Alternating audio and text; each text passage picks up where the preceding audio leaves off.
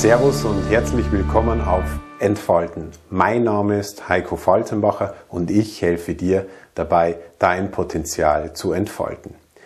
In der letzten Folge hatten wir das Thema, was ist besser? Ratschlag oder klassisches Feedback? Was sollte ich also wo anwenden? Auch in Bezug, wenn ich mich verbessern möchte. Dies ist sogar hinterlegt oder unterlegt gewesen oder belegt gewesen mit einer Harvard-Studie und solltest du das verpasst haben und das für dich interessant sein, kein Problem. Die Folge findest du auf meinem YouTube-Kanal oder auf den Podcast-Plattformen iTunes, Spotify, Google Podcast, Radio Public oder allen gut sortierten Podcast-Plattformen.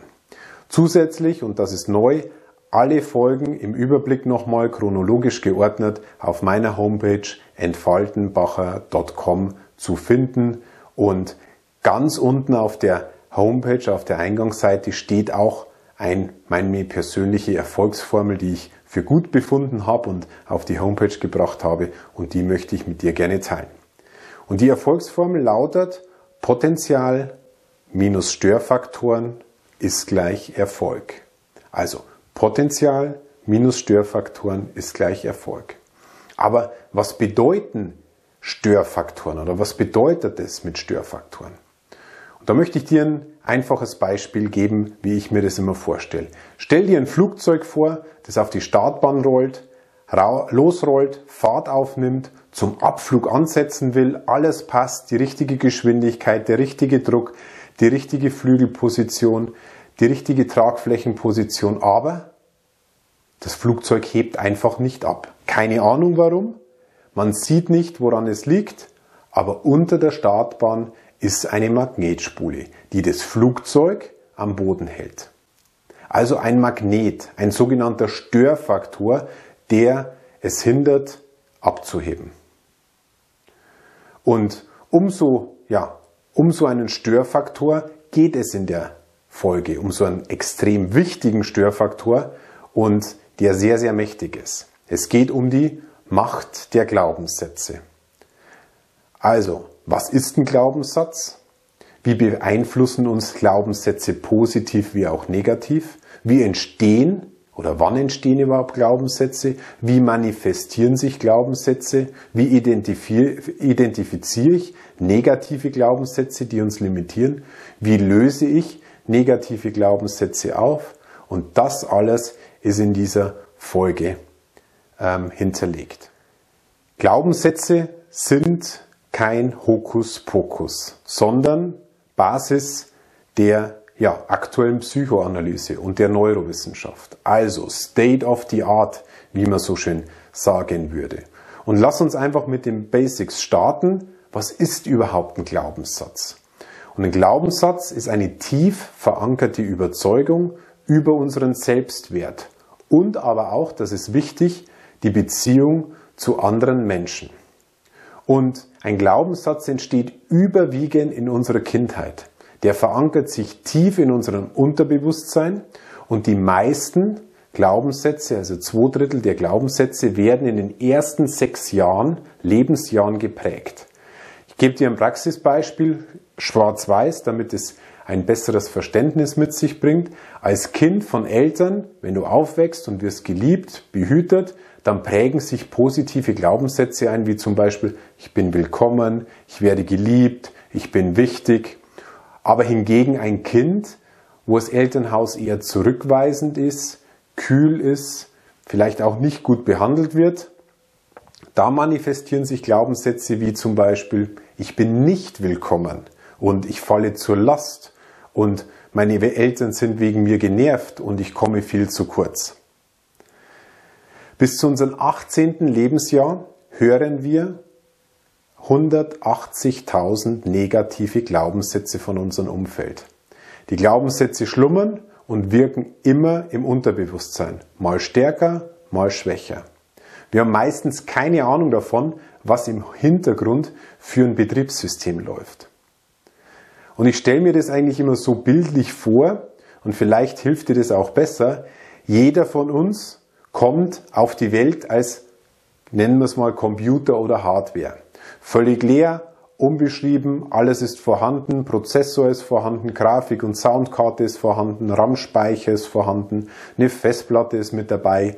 Also jeder Computer ist zu 90, 95 Prozent deckungsgleich. Ja, lediglich gibt es vielleicht kleine Unterschiede. Der eine hat einen schnelleren Prozessor, der andere hat eine bessere Soundkarte, ähm, aber im Grunde genommen sind sie zu 90, 95 Prozent deckungsgleich. Also der Computer, das Roh, der Rohcomputer und lediglich vielleicht ein BIOS-System, damit kannst du eigentlich erst gar nichts anfangen. Erst wenn du ein Betriebssystem installierst, wie zum Beispiel Windows oder iOS, dann kannst du damit was anfangen. Brauchst natürlich auch einen Treiber für die Sound, Grafikkarte, für die WLAN-Karte, Bluetooth-Karte etc. pp, damit der Computer eigentlich richtig funktioniert. Und dieses Betriebssystem nenne ich die Glaubenssätze, die in den ersten sechs Jahren, also zwei Drittel der Glaubenssätze, auf dem Computer dann aufgespielt werden. Die restlichen ein Drittel der Glaubenssätze bis zum 18. Lebensjahr werden dann überwiegend von der Schule, vom Beruf, von der Freizeit, von Sport, von Hobbys, Aktivitäten mitgestaltet. Sinnbildlich übersetze ich das wieder in, in, in Computersprache. Das sind die Anwendungsprogramme, das sind die Apps. Und verständlich übersetzt ist es dann, das ist das Excel, zum Beispiel Mathematik oder das Word für Deutsch oder Outlook, Skype für die Kommunikationsfähigkeit oder Photoshop für die Kreativität. Das sind die sogenannten Apps. Fazit ist auch, je störungsfreier und runder das Betriebssystem, also iOS oder Windows läuft, desto besser kann ich den Computer natürlich auch nutzen. Und desto störungsfreier laufen dann auch später die Programme, die Apps wie Word, Outlook, Excel, Photoshop, Skype, Paint und so weiter und so fort. Also erinnere dich eingangs an die Formel Potenzial minus Störfaktoren ist gleich Erfolg. Ja, wissenschaftlich ist erwiesen, dass das Unterbewusstsein eine sehr, sehr mächtige Instanz in uns ist. Und das Unterbewusstsein steuert zu über 90 Prozent unser Erleben und somit dann auch unser Handeln. Das Gehirn beschäftigt sich oftmals mit uns selbst. Also wir sprechen immer, wir kreisen um uns selbst. Wir sind in der Gedankenschleife. Und Vera F. Birkenbiel, die hat das bildlich sehr, sehr anschaulich gemacht. Und vergleicht man das Bewusstsein mit dem Unterbewusstsein in einer Wegstrecke, dann heißt es, das Bewusstsein hat eine Länge von 1,5 Zentimeter, das Unterbewusstsein hat eine Länge von 11 Kilometer. Das heißt, Unterbewusstsein hat auch immer oder fast immer, immer den, die, den Einfluss, wie wir handeln, wie wir denken, wie wir fühlen. Sigmund Freud, der Begründer der Psychoanalyse, was immer noch die Basis in der heutigen Psychologie ist, teilt die Wahrnehmung in, ich nenne es mal so, zwei Instanzen oder zwei Dimensionen. Einerseits auf der oberen Seite das Ich, also das Erwachsenen-Ich oder das innere, der innere Erwachsene.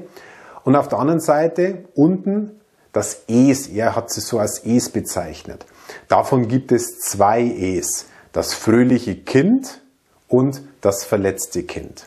In Volksmund ist es vielleicht eher bekannt als das Engelchen und das Teufelchen, das links auf der Schulter sitzt, aber ich wähle lieber die Begriffe des Sonnenkind und des Schattenkind, das Julia Tomuschat oder aber auch Stefanie Stahl in ihrem neuen Buch jetzt ja richtig bekannt gemacht haben. Das habe ich für gut befunden und ich denke, du wirst mir übereinstimmen, das trifft es besser.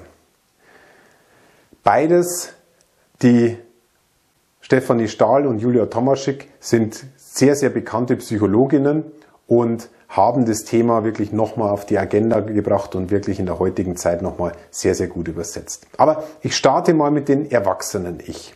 Das Erwachsenen-Ich ist oben angesiedelt, es handelt immer bewusst und absichtlich. Das übernimmt die volle Verantwortung, handelt vorausschauend, erkennt Zusammenhänge, handelt objektiv und rationell, wägt Vorteile und Nachteile ab, handelt nachvollziehbar und logisch, wägt Risiken ab. Also der Homo economicus unter uns, also diese, ja, diese diese Person, die aus dem Verstand handelt. Jetzt wird es aber spannend. Jetzt kommen wir zum Es und zum Schattenkind oder zum Sonnenkind. Beim Schattenkind ist es so, da werden die negativen Glaubenssätze gespeichert. Mit negativen Glaubenssätze, die negativen Glaubenssätze können natürlich dich einerseits mal in der Vergangenheit verhaften, also so unter dem Motto, früher war alles besser, früher war alles einfacher, es war leichter, es war freundlicher, es war menschlicher. Also man sehnt sich bekanntlich die gute alte Zeit zurück. Negative Glaubenssätze können aber auch zukunftsorientiert sein und Angst vor der Zukunft zu haben. Also so dieses Worst-Case-Szenario. Angst vor etwas, was eintreten könnte und deswegen mache ich das nicht, ja. Um dieses, ja, dieses Fehlen oder diesen Fehler zu vermeiden. Beide Fälle sind nicht dienlich. Einerseits vergangenheitsorientiert hat man depressiven Charakter, zukunftsorientiert ist es in der Angst und da steckt man in den Vermeidungsprozess. Ein Beispiel für einen negativen Glaubenssatz beim Schattenkind oder Beispiele für negative Glaubenssätze für ein Schattenkind ist zum Beispiel, ich genüge nicht, ich bin eine Last, ich muss funktionieren und ich darf auch nicht ich sein. Und durch diese negativen Glaubenssätze entstehen natürlich auch negative Gefühle oder negative Emotionen, wie zum Beispiel, ihr ahnt es schon, Druck, Angst, Wut, Trauer, Hilflosigkeit. Und diese Gefühle, die ziehen eindeutig runter. Die schwächen auch unseren Selbstwert. Und um diese Gefühle im Schattenkind nicht aufkommen zu lassen, entwickeln wir Mechanismen. Man spricht hier auch von Schutzstrategien. Zum Beispiel, ich versuche alles perfekt zu machen, ich gehe Konflikten aus dem Weg, ich muss mich anpassen, bloß nicht auffallen, ich drücke mich vor Herausforderungen. Also man spricht sozusagen von einem sogenannten Urmisstrauen. Auf der anderen Seite, auf der hellen Seite, on the bright side of life, da haben wir unser Sonnenkind. Und da werden die positiven Glaubenssätze dann auch manifestiert oder abgespeichert. Und da sind so Glaubenssätze wie ich genüge, ich bin willkommen, ich darf ich sein, ich darf mich völlig frei entfalten, ich darf mich auch abgrenzen. Also es ruft positive und Sicherheitsgefühle hervor. Und die Emotionen sind Freude, ich fühle mich sicher, ich habe eine innere Stärke. Diese Gefühle ziehen uns hoch, stärken natürlich auch wieder unseren Selbstwert, beflügeln uns sprichwörtlich und hier spricht man vom Urvertrauen, nicht vom Urmissvertrauen wie beim Schattenkind, sondern vom Urvertrauen. Egal ob positive oder negative Glaubenssätze, einmal gespeichert, können sie sich verstärken deutlich verstärken. Bei positiven Glaubenssätzen ist das ja noch gewünscht. Da bestärken die uns ja.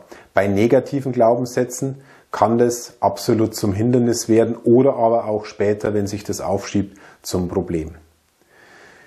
Wie diese Verstärkung funktioniert, möchte ich euch gerne in einem Regelkreis aufzeigen.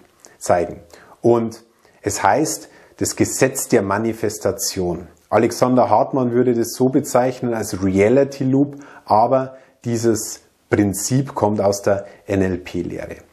Wie es sich für einen Loop gehört, beginnen wir immer im Uhrzeigersinn und oben links im Feld ist, sind erstmal die Vorstellungskraft oder ist erstmal der Gedanke, also auf Englisch die Thoughts. Also kommt ein Gedanke rein und wissenschaftlich nachgewiesen haben wir pro, Minuten, pro Minute 41 Gedankenplätze. Umgerechnet auf den Tag sind es sage und schreibe 60 bis 80.000 Gedanken pro Tag. Danach geht die Bewertung los. Rechts unten im Feld handeln wir dann in Gefühlen, also wie fühlen wir, die Feelings. Wie fühlt sich dieser Gedanke an? Fühlt er sich gut an? Fühlt er sich schlecht an? Bin ich freudig? Bin ich ängstlich? Bin ich beflügelt? Bin ich eher gebremst? Löst der Gedanke ein gutes Gefühl aus oder löst der Gedanke eher ein mulmiges Gefühl aus?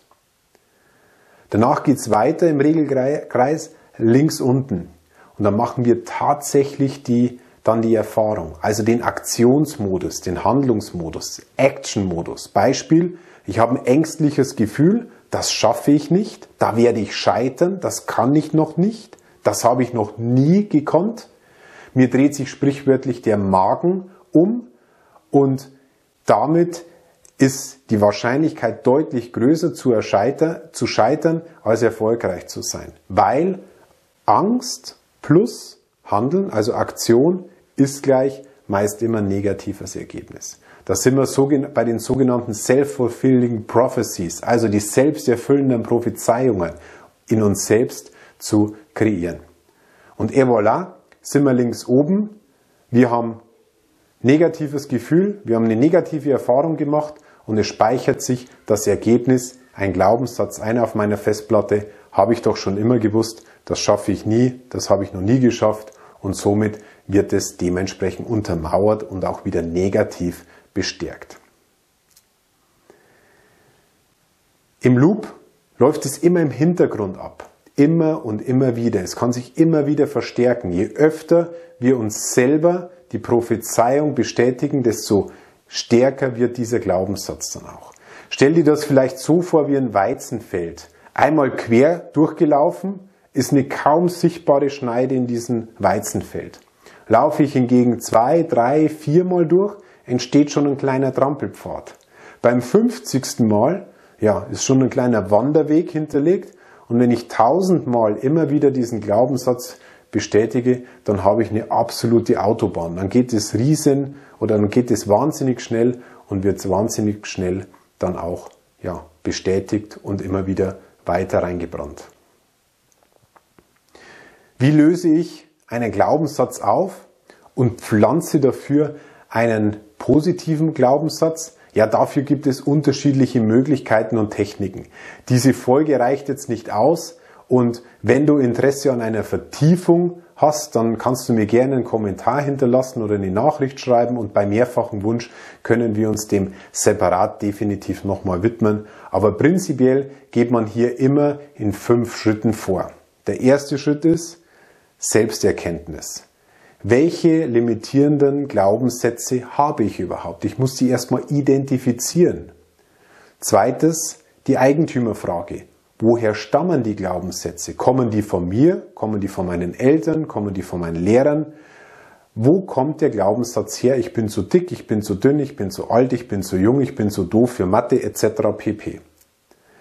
Drittens, Getrost loslassen. Wenn der Glaubenssatz mir nicht gehört, kann ich ihn getrennt loslassen.